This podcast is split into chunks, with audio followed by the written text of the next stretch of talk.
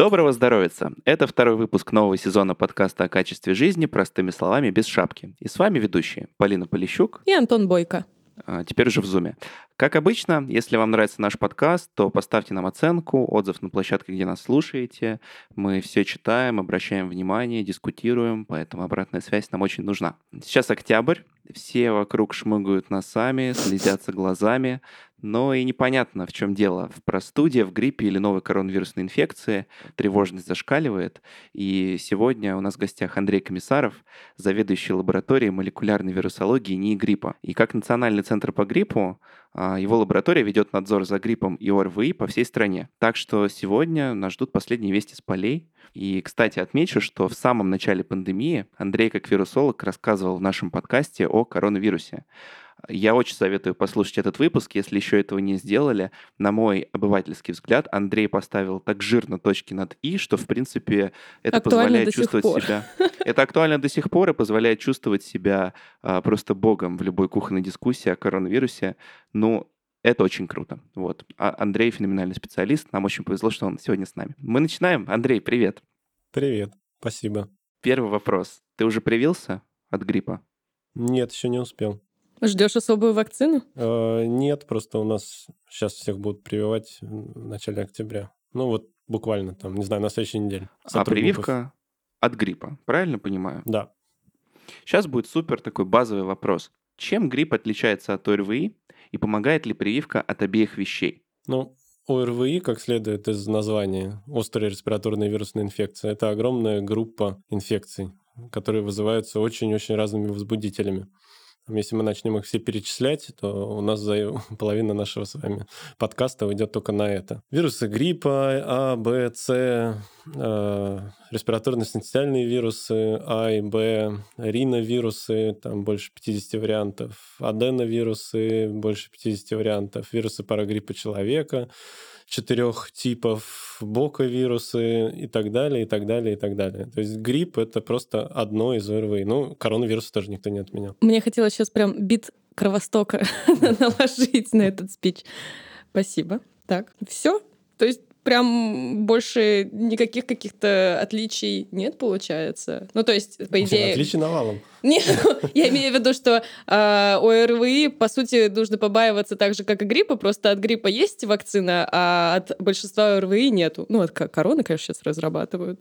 А, нет, дело в том, что грипп чаще все-таки вызывает тяжелое течение инфекции, чем там какой-нибудь риновирус, например. А, и кроме того, вирусы гриппа разнообразны, обладают некоторые из них пандемическим потенциалом.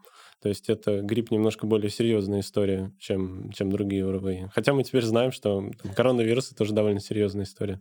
А вот у меня еще такой, может быть, странный вопрос исторический. А вообще есть какие-то данные, как в человеческой популяции оказался грипп? Вот э, как он к нам при, пришел, возможно, есть какие-то данные. Ну, грипп вообще исходно сугубо птичий вирус. То есть э, подавляющее разнообразие вирусов гриппа А, если мы говорим про А, потому что там есть А, Б, С и Д. Д – это вообще сельскохозяйственные животные, там его недавно открыли, мало про него известно. Грипп С очень-очень низко, ну, малоопасный, Э, и малоизученные. Бывает там маленьких детей, взрослых людей очень редко встречаются, никого не убивает практически. Э, грипп Б, э, ну, в основном это человеческая инфекция, но встречается у морских млекопитающих, тоже еще там у тюленей, например. А вот грипп А, разнообразие гриппа оно колоссальное, и в первую очередь это вирус птичий. То есть у птиц подавляющее большинство вариантов встречается только у птиц, причем водоплавающих в основном. А у человека, вот мы знаем, сезонные варианты. Есть э, вирус может в каких-то случаях передаваться там, от птиц к человеку с промежуточным хозяином, то есть через какое-то животное, или непосредственно от птиц к человеку. Э, таких вариантов не очень много.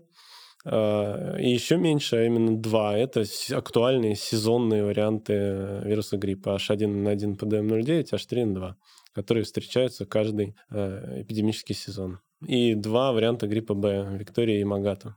Ну, исходно, да, это птичий вирус. Просто еще насчет прививки. Я не раз слышала от коллег, э, что вот если, например, человек делает прививку от гриппа, то, соответственно, э, у него иммунитет становится сильнее, в общем, как-то так формулируют, и другими ОРВИ в том числе ему не то что сложнее заболеть, а тоже он якобы их будет легче переносить. Это правда или нет? Ну, лично у меня нет данных на эту тему. Я, ну, тут в основном скорее обратный эффект. Люди так как дифференциальная диагностика, то есть выявление того, чем конкретно человек заболел, э, для большинства людей рутинно недоступно. То есть люди, когда они заболевают какой-то простудной, каким-то ОРВИ, какой-то простудой, они в подавляющем большинстве случаев понятия не имеют, что вызвало это заболевание. И очень многие люди говорят, вот я привился от гриппа, а вот сейчас у меня там сопли, температура, дрянь ваша прививка. Хотя на самом деле гриппом он не заболел. Заболел там риновирусом или аденовирусом, аденовирусной инфекцией. Ну или просто у него иммунитет не успел выработаться после прививки. Там же время надо какое-то. Ну да, да, это тоже, конечно.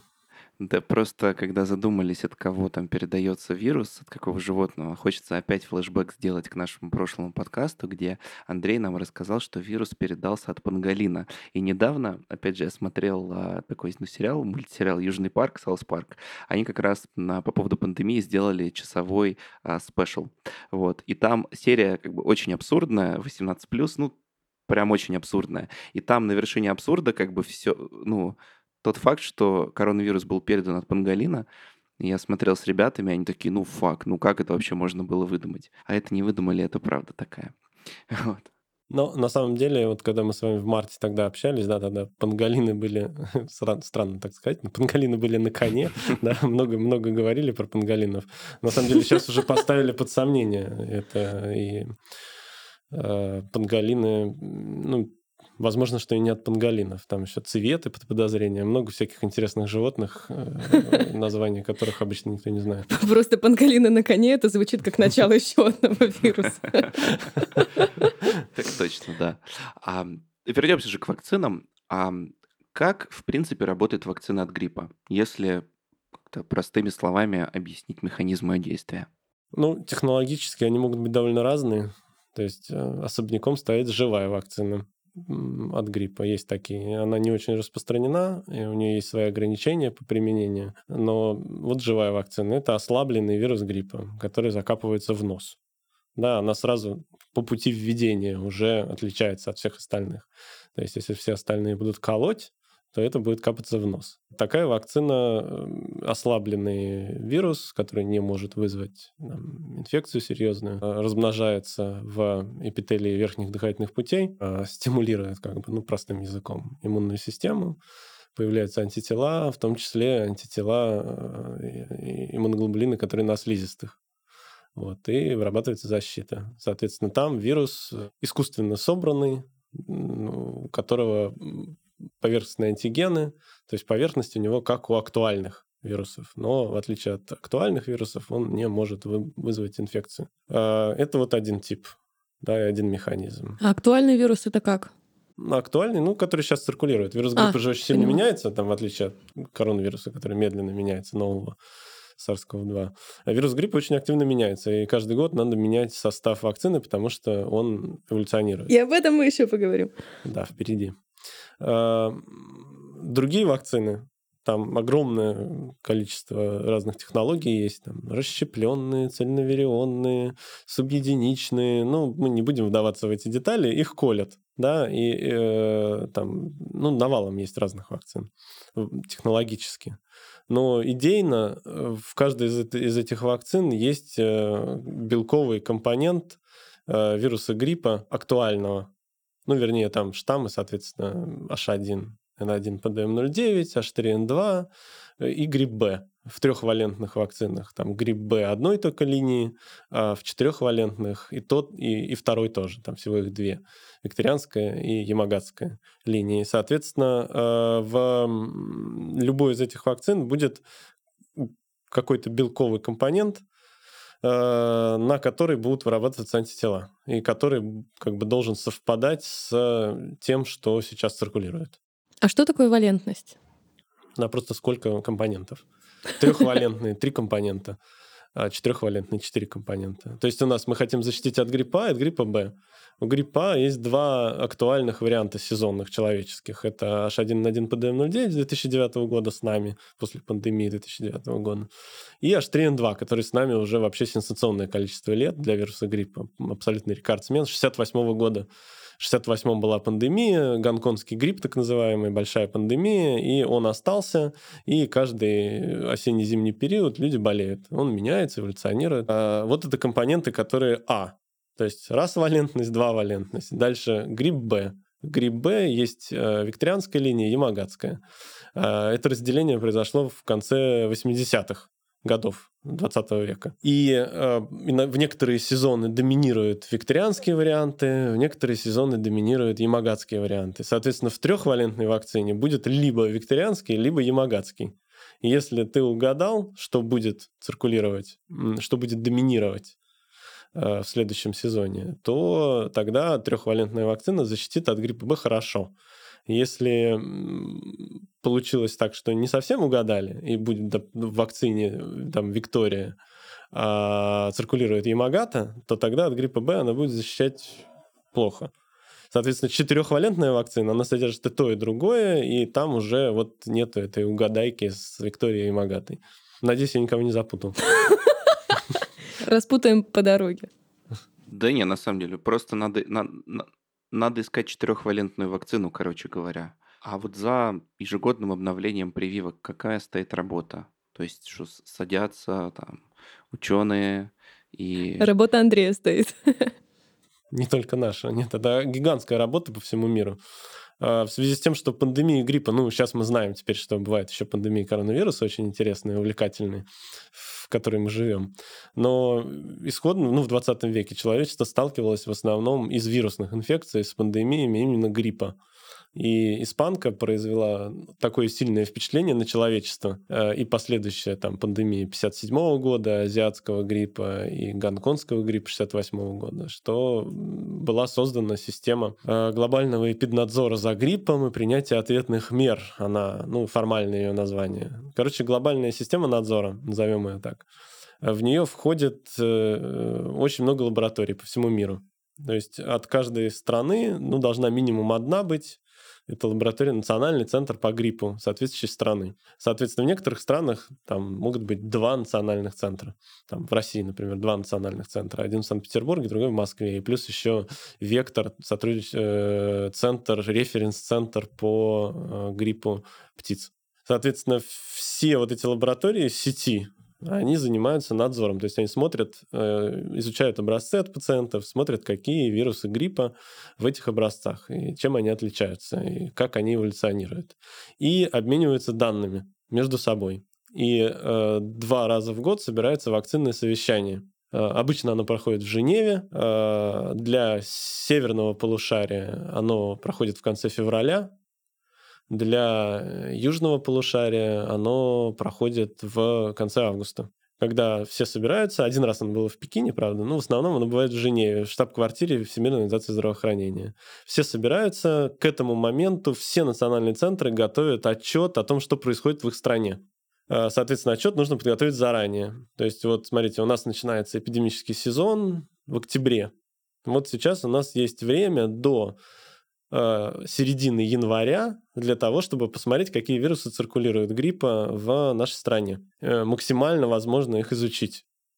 Дальше подготовить отчет и за самый крайний срок, там, за три недели до вакцинного совещания, ну, дата заранее объявляется, но обычно это вот конец февраля, э, отправить свой отчет и выгрузить все данные в специальную базу данных есть генетическая база данных, туда все выгружается, есть эпидемиологические базы данных, туда там, заболеваемость загружается. И в итоге со всего мира агрегируется информация по всем абсолютно странам. Э, какая там была заболеваемость, какие подтипы встречались, в каком проценте случаев, у людей каких возрастных групп, какие были генетические особенности у этих вирусов, какие были антигенные особенности у этих вирусов, какие мутации устойчивости к лекарственным препаратам были у этих вирусов. Полная, полная информация. И вся эта информация собирается к вакцинному совещанию. И на вакцинное совещание приезжают эксперты из сотрудничающих центров, это более высокий уровень. Всего есть 5 сотрудничающих центров. Это Лондон, там, где открыли вирус гриппа вообще в 1933 году. А, Всемирный центр по гриппу он называется. Worldwide Influenza Center. И самая, самая, можно сказать, одна из самых э, сердца, короче говоря, Ты там был? изучения. Да, я там был. Мы ездили туда, стажировались там. Э, сотрудничает центр по гриппу в Атланте, сотрудничает центр по гриппу в Токио, в Мельбурне и в Пекине. Это самый последний признанный сотрудничающий центр. Вот собираются эти специалисты, собираются специалисты ВОЗ, э, Европейского центра по контролю заболеваниями и э, представители национальных центров, но обычно не всех. И что происходит? Собираются, да, слушают доклады, смотрят, анализируют, и да, они должны принять решение, что войдет в состав вакцины на следующий эпидсезон. Это нужно сделать так заранее, потому что у вакцин есть определенный производственный цикл, и для того, чтобы прививать людей в октябре, тебе надо решить, чем прививать в феврале. То есть, по сути, это получается каждый раз э, ну, в каком-то смысле новая вакцина, но при этом ей не нужны какие-то очередные новые клинические испытания, какие-то очень сложные. Вот как, как когда как в те моменты, когда вакцина делается впервые, в общем. Вот как сейчас с коронавирусом. Да, да, да, совершенно верно. То есть там меняются вакцинные штаммы. Причем не всегда меняются на самом деле. Часто принимается решение сохранить какой-то вакцинный штамм, если изменений не происходит. Допустим, в 2009 году вот была пандемия H1N1, так называемый свиной грипп, да, H1N1 PDM09, и он довольно медленно меняется. И очень-очень много лет был там штамм А Калифорния 07-2009, вакцинный штамм. И этот штамм сохранялся много лет подряд, его не убирали из рекомендации. Потом произошли мутации, изменилось антигенные свойства этого вируса, и этот штамм поменяли на другой. Но совершенно не обязательно, что во время вакцинного совещания там все штаммы поменяют. Меняют часть, как правило. А если меняют, то получается, что надо вакцину тестировать и доказывать, что она работает, или, ну, в общем, механика уже настолько отработана, что, ну, просто вставили в конструктор новый элемент, и полетели. Да, все, да, отработано уже годами, поэтому угу. там все довольно Но просто. Получается, происходит. вакцина, которую мы получаем в ну, некий данный сезон, а, она продиктована эпидемиологией прошлого сезона. Э, человечество использует недавнюю да. информацию для того, чтобы предсказать будущее. А точность этих да. предсказаний она насколько вообще варьируется? Случаются несовпадения. А, она улучшается в том смысле, что наша способность анализировать, она растет. То есть э, сейчас в нашем арсенале есть такое количество методов, которых раньше не было. То есть сейчас там генетический анализ значительно на совершенно другом уровне находится. Э, математические методы развиваются с помощью которых можно попытаться предсказать, какая, какая группа вирусов генетическая будет доминировать. Поэтому э, в целом точность растет, но ошибки все равно случаются. Вот э, приняла, значит, э, Всемирная организация здравоохранения на вакцинном совещании решение, что коктейль, если можно его будет так назвать, он вот такой. А, а как производится контроль над тем, что именно вот этот состав войдет в вакцины. То есть может ли быть ситуация, где люди, я условно говорю, берут либо неактуальные штаммы, либо тупо там в воду, я не знаю, и начинают продавать это как вакцину? ВОЗ это как-то контролирует на международном уровне, или это идет на откуп каждой стране? Ну, я не очень большой эксперт уже в вот этих вопросах, но, насколько я знаю, ВОЗ вообще в принципе э, полагается уже на национальные... Надзорные на, органы. Да, на национальном уровне. То есть есть рекомендация. Это же не приказ, не вакцинный приказ. Это вакцинная рекомендация. В принципе, страна даже на своем национальном уровне может решить, что эта вакцинная композиция ей не нравится. Но, правда, я, честно говоря, сейчас не знаю таких прецедентов, но теоретически такое возможно. И решить включить что-то другое в состав. Но обычно так не происходит, и все ориентируются на, на рекомендации ВОЗ. Я здесь к чему подвожу? В России может быть всякое, да, ну, наверное, и в любой другой стране. Вот там, как бы ты оценил вакцины российские? С точки зрения именно их, э, ну вот, коктейли, что ли. То есть это, это актуально, это соответствует тому, что ВОЗ рекомендует или нет? Да, совершенно актуально и соответствует. Мне неизвестны случаи, когда какой-либо из российских производителей вакцин отходил от э, той композиции, которая была рекомендована. Просто есть прикол в том, что у нас пара производителей добавляют э, в свою вакцину меньше антигенов, чем э, рекомендует ВОЗ. И ну, оби- объясняют это тем, что они туда, значит, доливают некий адъювант, якобы иммуномодулирующий, а есть данные, что эти адъюванты не обладают каким-то доказанным действием. В общем, и вот как, как тут быть? То есть все равно лучше прививаться такой вакциной, если она есть и других нет? Или все-таки лучше подождать какой-то, как, так сказать, более полный? Ну, тут сразу надо отметить, что антиген правильный. Это да. Антиген правильный. Но да, маловато. в некоторых вакцинах его может быть меньше. А, но в любом случае лучше привиться такой вакциной, чем никакой. И это хороший вывод. И мне кажется, что слушателям это будет полезно понимать, что лучше не ждать, а провакцинироваться. Но у меня вопрос. А провакцинироваться два раза можно? Вот, например, а, человек в ситуации, когда он сейчас может провакцинироваться, допустим, российской вакциной, ну, по своим каким-то причинам он, допустим, не доверяет да, этой вакцине. А, и потом, через какое-то время, после вакцинации он узнает, что есть вариант зарубежный.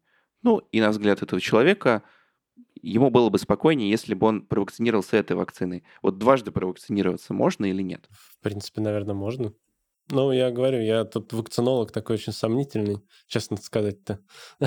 Но вреда от этого быть не должно. С другой стороны, если он не доверяет российской, зачем он вакцинируется? Справедливо. Ну, я, как сказать, э, это мой личный, возможно, вопрос. Нет, там, знаете, есть же, вот, допустим, там для маленьких детей, там же есть рекомендация два раза вводить, например, половину, а потом еще половину. Соответственно, нет никаких, э, никаких причин, чтобы беспокоиться, что там первый раз это была вакцина одного производителя, второй раз там вакцина другого производителя. Там, если и та, и другая да, допущена для того, чтобы у детей быть использованы. То потому что антигены одни и те же. То есть принципиально там одни и те же штаммы. Отличается только там дополнительные вещества, которые там есть, все. А от страны к стране вот этот э, антигенный состав, он как-то отличается или нет? То есть вот, например, в Китае вот будут актуальны такие-то штаммы гриппа, а вот в России, скорее всего, может быть, другие. Есть какая-то разница или нет? Нет. Ну, я, я, я говорю, я не знаю случаев, когда, возможно, я просто не слежу за тем, что в каких-то странах происходит но на моей памяти в России не было ни одного раза, чтобы э, вакцинная композиция отличалась от той, которая рекомендована ВОЗ. С, с другой стороны, бывает, что циркулирующие штаммы немножко отличаются. Это правда. Бывает. То есть идея о том, чтобы кастомизировать э, композиции под страну, да, такие идеи витают в воздухе. Э, но, но все боятся отойти от рекомендаций ВОЗ в этом вопросе. Ну, то есть э, всегда тяжело быть первопроходцем. Все страны следуют рекомендациям ВОЗ, а ты тут такой, это как с карантинами. Там Швеция там не стала это дело вводить, все на нее показывали пальцем. Англия даже передумала и тоже стала вводить все ограничения, потому что тяжело отличаться. Да, мы сейчас не говорим о том, насколько это правильное решение было, неправильное. Точно так же и здесь. Все идут в мейнстриме, что вот есть вакцинная композиция, рекомендованная ВОЗ. Ни у кого нет желания брать на себя ответственность да. и экспериментировать. Хотя, если если мы перенесемся как бы вот в сферу генетических исследований, то спектр циркулирующих э, вирусов гриппа в разных странах может существенно отличаться. Кроме того, не забывайте, что есть всегда ну, такой bias, да, то есть э, искажение, э, которое вносит количество исследований, проведенных в той или иной стране. То есть вот берем там Соединенные Штаты, там, тысячи, десятки тысяч характеризованных вирусов, и берем какую-нибудь там, там европейскую страну, там, небольшую, да, или там среднеазиатскую страну, из которой вообще очень мало данных. И дальше все это в общую копилку идет, и, э, в общем-то, там американские данные или британские данные, и там данные по Западной Европе, они будут перевешивать весь остальной мир. И, конечно, на это будет делаться поправка, но все равно некоторые искажения есть. Ну, такая и... средняя температура по больнице получается. Да, это искажение может, может, может влиять. Угу.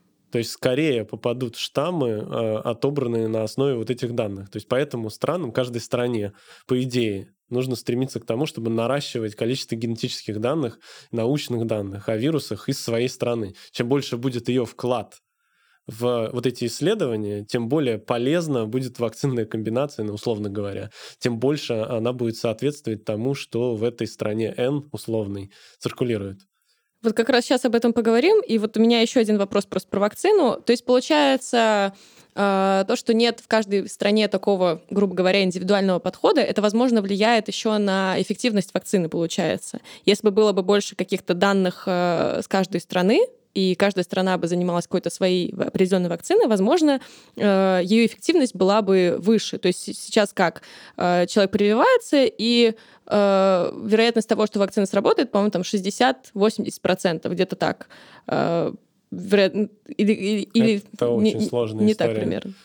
На самом деле, ну, масштабные исследования по оценке эффективности вакцинации, они начались не так уж давно. А-а-а. И сейчас, ну, как бы, результат этих исследований, он еще не готов превратиться в политические решения. Я бы так сказал.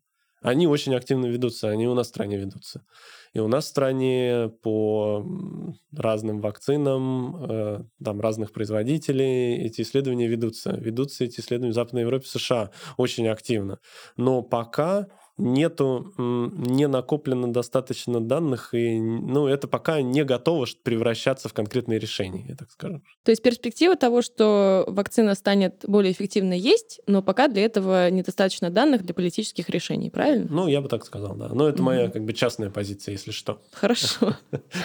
Я правильно понимаю, что получается, данные, которые используют вакцинное совещание для принятия решений, но они, по сути, по всему миру по сусекам поскребли и усредненно посмотрели. Ну, по, по сути, по полушарию, типа.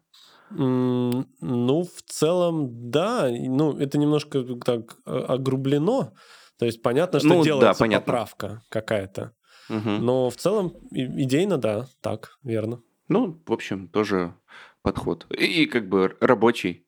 Не сказать что да, не рабочий. Мне вот, знаешь, что интересно? Такая штука, вот э, Национальный центр по гриппу. Ну, по сути, ты вот в нем работаешь. А как вы людей отбираете для штаммов? То есть, э, как вы, у вас с клиниками какие-то договоренности?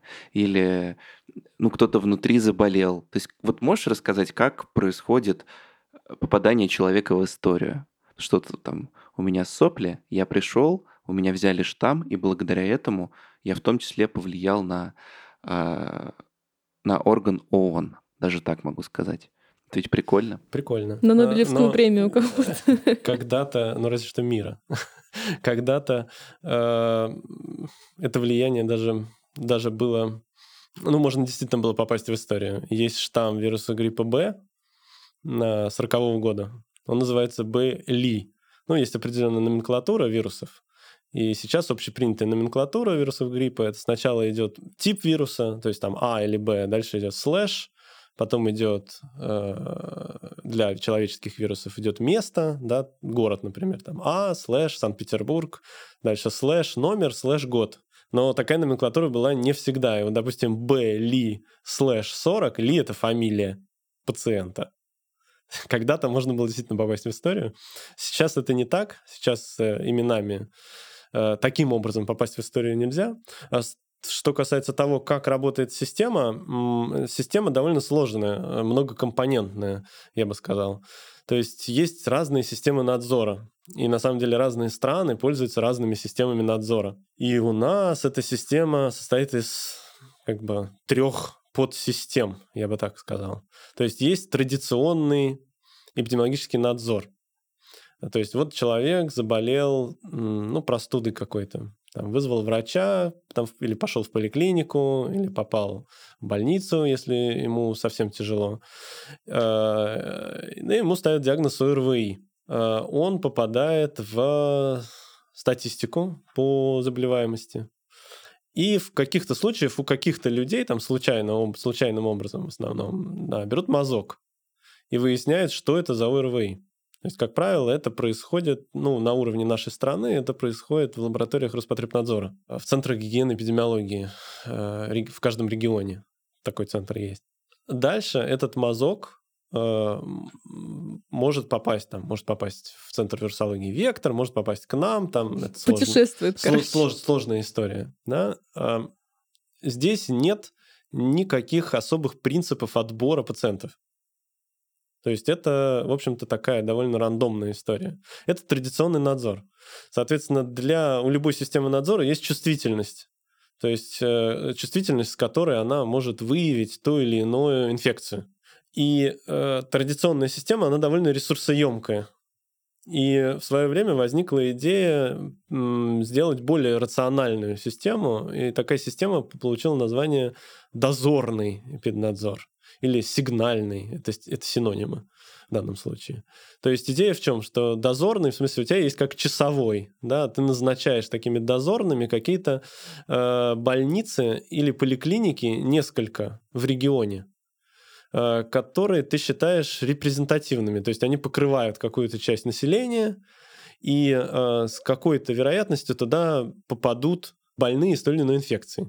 И ты мониторишь не случайно, но всех а ты мониторишь прицельно, там определен, определение случая используется, то есть есть специальная анкета, то есть там температура там выше 38, ниже 38, какие там, ну, короче, там целая анкета, я не буду в подробности уходить. А, и таких дозорных точек, они есть там ну, в каждой стране по-разному. В России тоже есть система дозорного педнадзора. Она покрывает 10 регионов. И в 10 регионах есть э, субъектах федерации, есть специально м, участвующие в проекте больницы и поликлиники. эта система м, как бы более м, ну, экономически эффективная. То есть, затрачивая меньше усилий, ты получаешь э, больше информации за счет того, что ты специально разумным образом подобрал вот эти больницы и поликлиники. И есть еще одна система надзора, называется госпитальный надзор.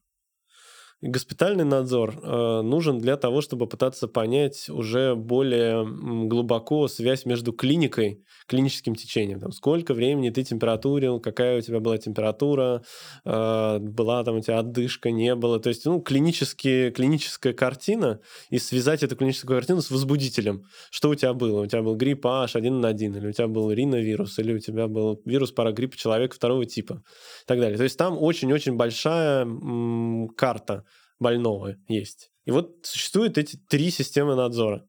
И мы в том или ином качестве участвуем во всех трех системах. То есть из каждой из этих трех систем мы получаем положительные образцы. На, ну, если мы говорим о гриппе, то на грипп, ну, в принципе, из госпитального надзора там, на другие ОРВИ. И дальше эти образцы мы исследуем. Это образцы из разных регионов страны. Мы их исследуем. Что мы с ними делаем? Они приходят к нам, и мы, ну, во-первых, проверяем, подтверждаем, что в них действительно есть вирус гриппа. Дальше этот вирус гриппа можно культивировать, изучать его как вирус, то есть накопить. В мозге от пациента же вируса очень-очень мало, то есть там есть клетки эпителия, носа, там слизь, какие-то бактерии, то есть такой... Коктейль. Коктейль, да, очередной коктейль. А, а вируса гриппа там на самом деле довольно мало. Если мы возьмем и введем а, грубо говоря, ну вот этот образец, этот мазок, это, это на самом деле жидкость. Да? Э, введем эту жидкость э, в куриный эмбрион, или мы в клеточную культуру ее добавим, то мы можем создать условия для того, чтобы вирус накопить в большом количестве, культивировать его, выделить. И вот то, что выделится, э, будет содержаться в жидкости на выходе, будет называться уже штамм и его можно охарактеризовывать. Можно смотреть антигенные свойства, как антитела там взаимодействуют с ним, э, какие у него ростовые характеристики, то есть как он растет, э, размножается, с какой скоростью. Вот эти все вещи. Э, но это задача не моей лаборатории, на самом деле. Моя лаборатория занимается генетикой. То есть мы и из сопли, грубо говоря, из мазка, мы можем определить генетические свойства вируса. И можем из изолята, из штамма тоже определить генетические свойства. И наша задача понять, в каких родственных отношениях эти вирусы, к каким подтипам они относятся, в каком родстве они друг с другом, как они меняются, возникают ли у них мутации и так далее, и так далее. То есть вот это вот наша работа.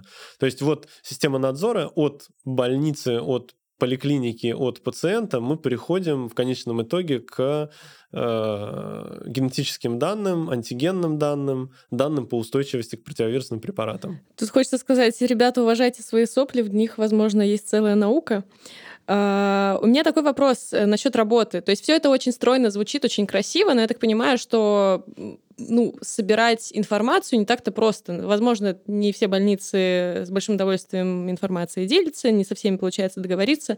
Может быть, у тебя есть какая-то прикольная история про работу? Всегда там хочется послушать что-то такое прям живехонькое. Не, видите, это большой труд. Э, тут организуется... Я сначала занудные вещи расскажу, а потом вспомню что-нибудь смешное. Большой труд, то есть есть два потока. Есть поток информации, этим занимаются эпидемиологи. А, там есть электронная система, в нее вводятся данные, они контролируют качество этих данных и так далее. Есть поток образцов физических. Вот это пробирки, которые должны приехать из разных регионов к нам. И там действительно бывает, ну, я прям супер каких-то смешных историй не помню, но в каком только виде они не бывают. Чего только не бывает. Как они бывают упакованы. Ну, там... например не знаю, кулек, э, в нем какая-нибудь обычная пробирка. Файлик. В который харкнули. Кулек, кулек который э, плюнули. Пробирка. Файлик. Пробирка непригодная для сбора э, конкретно этого типа материала. То есть, допустим, там может быть, э, там, я не знаю, ну, нет, конечно, так иногда делают, в принципе, мы оттуда можем исследовать то, что мы хотим, но, допустим, там, уретральный зонд вместо того зонда, который нужен для того, чтобы назофрингальный мазок брать. Или там, там, цитощеточка какая-нибудь тоже для других мест совершенно созданная. Значит, э, на, на, на безрыбье и рак рыба. Да, да. ну, в пандемии сейчас особенно. ну, в общем, взяли там щеточку какую-то для других интимных мест, да, засунули ее в нос пациенту. Дальше взяли, засунули это в какую-нибудь э, жидкость тоже совершенно непригодную для того, чтобы... Или вообще на, на сухое. Да, бывает и так. А, дальше взяли. Вот это пробирка. Дальше эту пробирку обложили ватой. А засунули файлик. А как надо-то? Ну, есть специальная упаковка. Нет, в принципе, вату можно использовать. Она предназначена для того, чтобы впитать, если пробирка разобьется. В принципе, это по правилам. То есть это звучит смешно, но на самом деле э, так можно и нужно делать. Вот. Но нет, бывает совершенно чудесным образом упаковано. У меня есть коллекция фотографий, э, посылок, э, как они приходят, как это все выглядит. И там, да, бывает, бывает это выглядит очень забавно. Вот, не, на самом деле люди старались, я не то, что хочу их там, просто их там не научили, надо их просто научить, они будут делать правильно, они молодцы, но иногда это выглядит забавно очень. Ну или, или может быть, просто недостаток э, расходников. Можно такое да, тоже да, предположить. Да, да, бывает и так. Да. Бывает и так. Забавно. Но, конечно, хороших больше. Да это... Чтобы никто не обиделся просто, а то может создаться впечатление, что там, господи, вся система надзора генерирует какую-то дрянь. Да нет, Непонятно. конечно. Нет, нет, нет. Такое бывает, но, конечно, большинство делает правильно, но бывают смешные казусы. Вообще, какое будущее вакцины от гриппа? Она как-нибудь может измениться, может быть, я не знаю, когда-нибудь она превратится в какой-нибудь волшебный зонд, который будет загружать информацию, не знаю, от кого-нибудь напрямую из ней гриппа или откуда-то там. В общем, нам всегда жить э, с уколами или пшиками в нос, или будет что-то более долговременное, не знаю, там раз в пять лет взял, укололся, и все классно. Ну вот это очень привлекательная идея давняя. Это универсальная вакцина. И над универсальной вакциной работает очень много очень-очень классных, толковых научных групп. А, пока нет у нас такого коммерческого продукта, да, который общество бы увидело. Вот она, универсальная вакцина. Но есть много очень классных разработок с хорошими перспективами. Время покажет, окажутся они работающими или не работающими, но нет, есть большое количество кандидатов как бы в универсальные вакцины. Они возникают, новые идеи, умирают, возникают новые, но мне кажется, что в обозримом будущем должна появиться универсальная вакцина. Ну, так скажем, ну, на нашем, на нашем веку, учитывая, что все процессы, там, прогресс ускоряется, да, и то, что раньше занимало там много лет, сейчас а занимает там значительно меньшее количество времени. А, мне кажется, что мы можем на это рассчитывать. Потому что вот тот же самый, сейчас недавно Нобелевку дали за открытие гепатита С. Э, это совершенно потрясающая работа. Я вот, э, ну, это немножко не в тему, да, нашего разговора, но тем не менее, я безумно рад, безумно рад за э, ту, тех людей, которые получили эту премию, потому что я когда-то до того, как занимался гриппом, я немножко в бакалавриате, когда учился, занимался гепатитом С, и меня всегда поражало, насколько потрясающая работа ничем серьезным не была отмечена. Так вот, я к чему это? К тому, что у них ушло много лет на то, чтобы открыть этот неизвестный вирус. А сейчас для того, чтобы открыть неизвестный вирус, вы видели на примере коронавируса, сколько это заняло времени. От первых официальных случаев в начале декабря до полного генома 5 января. А вот той группы, которая гепатитом С занималась, у них ушли годы да. на то, чтобы открыть этот вирус. Поэтому вот видя, как э, прогресс шагает вперед, как все ускоряется абсолютно, э, можно надеяться, что те подходы, которые сейчас придумываются для создания универсальной вакцины, у них больше шансов, чем у тех, которые уже там были придуманы и умерли, к сожалению, и не оказались нерабочими. Так что, ребят, возможно, все. Да, прогресс шагает. Точно мы это видим сейчас вообще во всем. А в том числе, видимо, это и в развитии технологий, но, э, к сожалению, прогресс шагает не всегда равномерно. И в эту тему мы хотим а, сыграть э, с тобой в игру под названием «Минутка мракобесия». Значит, мы залезли, ну, не то чтобы гиблое место, но в такой как бы а, островок антипрививочников в комментарии на Ютубе под видео о прививках и собрали а, несколько вопросов, которые а, волновали а, аудиторию этих видео. Правила такие. Мы зачитываем комментарий, а ты даешь ответ с научной точки зрения. О, господи, вот это челлендж. Хорошо. Я попробую. А я не стану в конце антипрививочником? Ну, есть только один способ узнать. Хорошо. Антон, на выбор или все сразу зачитываем? Я, я думаю, что можно пройтись по всему. Давайте. А, давай же, ж, женские ты будешь, а я мужские. Давайте. ну, чтобы сохранять. А. Так, ну мы не будем раскрывать личность и имя, вот, поэтому я начну сразу без имен. В общем, ни разу за всю жизнь не вакцинировалась от гриппа, пишет, э, значит, одна мадам. Ни разу не болела гриппом, только простудой в легкой форме. Считаю вакцинацию бредом и бизнесом. Всегда карантин по гриппу был в феврале. Как в этом году просчитали, что грипп настигнет в октябре? У людей есть природная защита от гриппа, иммунитет, и никакие вакцины не защитят нас лучше, чем собственный организм. Вот так вот, Андрей, понятно? Все серьезно. Ну, давайте по пунктам. Во-первых, я очень завидую человеку, который всегда знает, какое ОРВИ он подхватил. Наверное, у него есть своя лаборатория, это очень круто. Потому что большинство людей все-таки не знает, был у них грипп или не был в большинстве случаев, да. А, это первое. А, второе про естественный иммунитет. А, ну, к сожалению, вирусы меняются. Да, конечно, если кто-то переболел, да, у него есть иммунитет на какое-то время. Это действительно так. Но если он еще не переболел, каким-то актуальным вариантом. Кроме того, можно переболеть H1N1 PDM09, ну, переболеть H3 э, через какое-то время, ну, имеется в виду через там, пару лет, например. Да, переболеть гриппом Б. То есть разнообразие большое, хватит на, для того, чтобы вести приятную гриппозную жизнь. А третий ее посыл там какой был? Вот, про карантин было, что вот карантин был в феврале, а как можно знать, что вот будет в этом октябре? Ну, вот, собственно, то, что, Но, то о чем ты говорил. На самом деле, очень сильно зависит от страны. То есть у нас, и правда, в октябре обычно бывает очень мало случаев гриппа октябрь, ноябрь, это постепенно разгорается. Но, опять же, наша страна очень большая, в разных субъектах по-разному. Кстати, там можете зайти на сайт нашего института, у нас там всегда карта эпид, и с эпид-данными из разных регионов есть, и можно смотреть там красное, зелененькое, где, где там эпид-пороги превышены, где нет. А, поэтому страны разные. И э, в нашей стране действительно больше всего случаев бывает э, в январе, э, в январе-феврале. Но, опять же, от сезона зависит. По-разному бывает. Иногда в декабре начинается, иногда попозже начинается. То есть здесь э, нету, как бы, это как раз не абсурдная часть комментариев. Действительно, в феврале бывает много, а в октябре бывает мало у нас. Но в других странах бывает там в октябре много, например. То есть от страны зависит. Так, там следующий комментарий опять женский. Реальная история, пишет очередная мадам.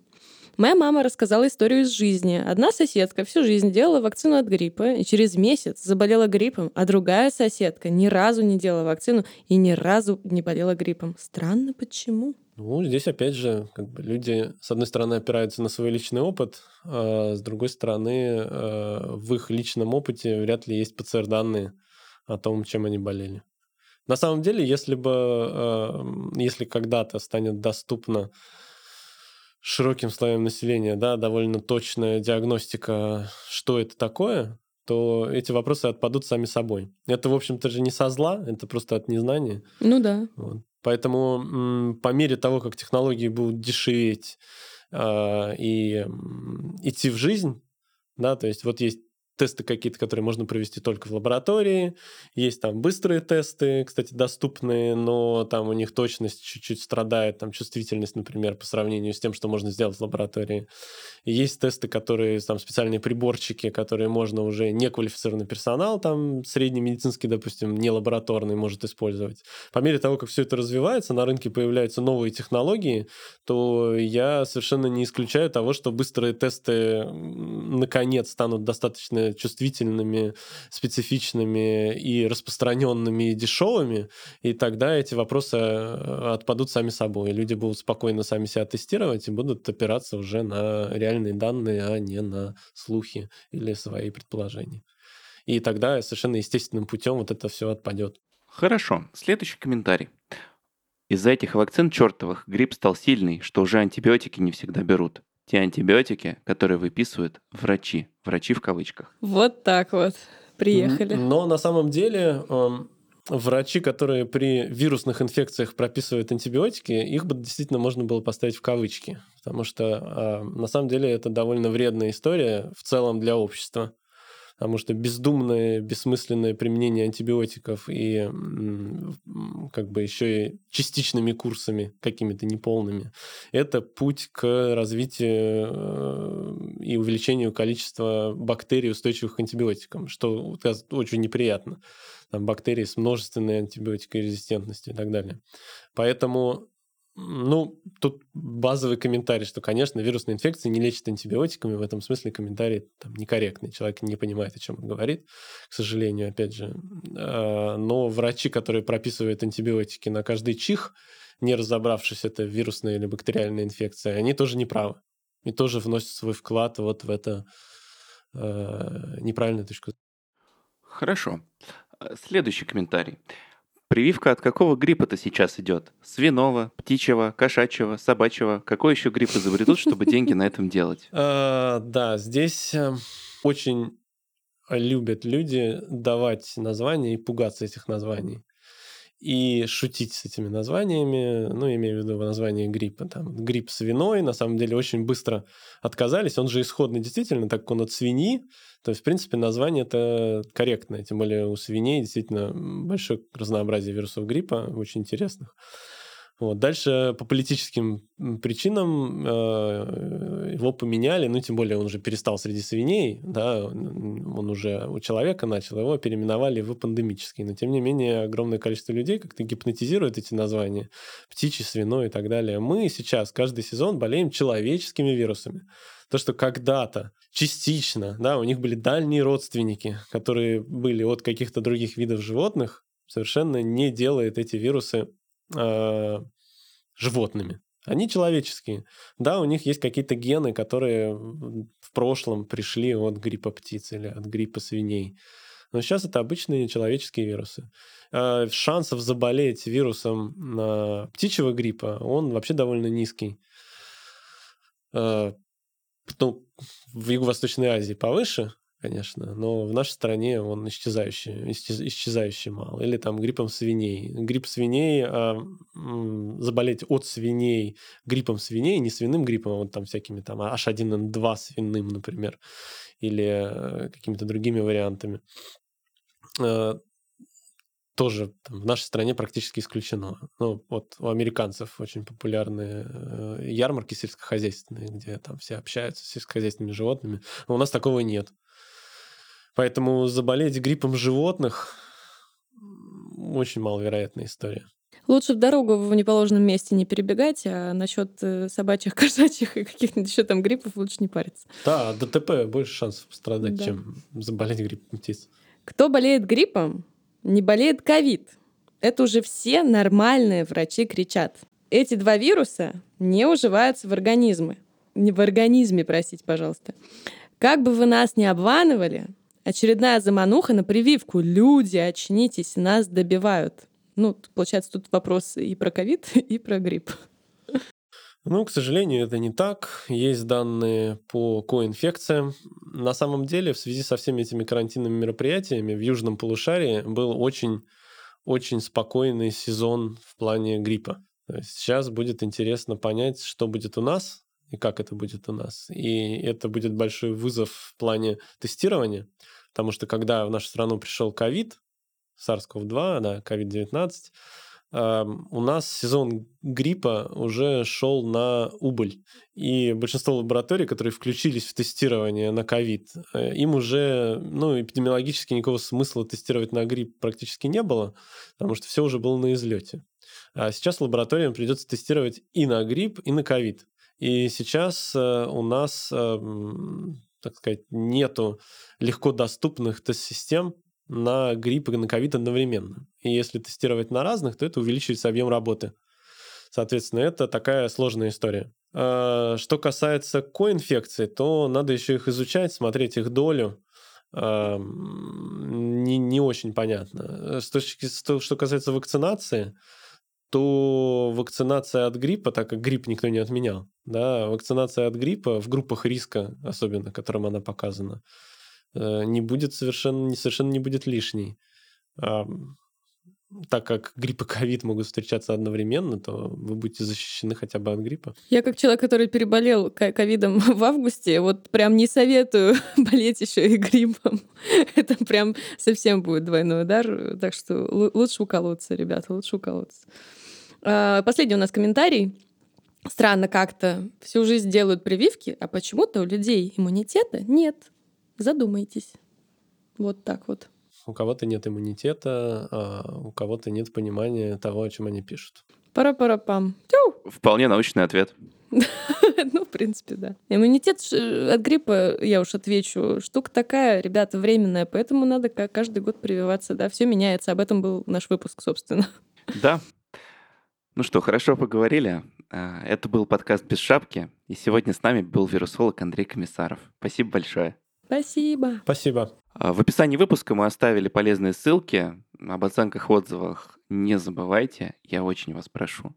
Подписывайтесь на наш подкаст везде, где слушаете подкасты, и пишите идеи для выпуска в комментариях. Продвинем доказательную медицину без доказательного экстремизма вместе. Всем пока.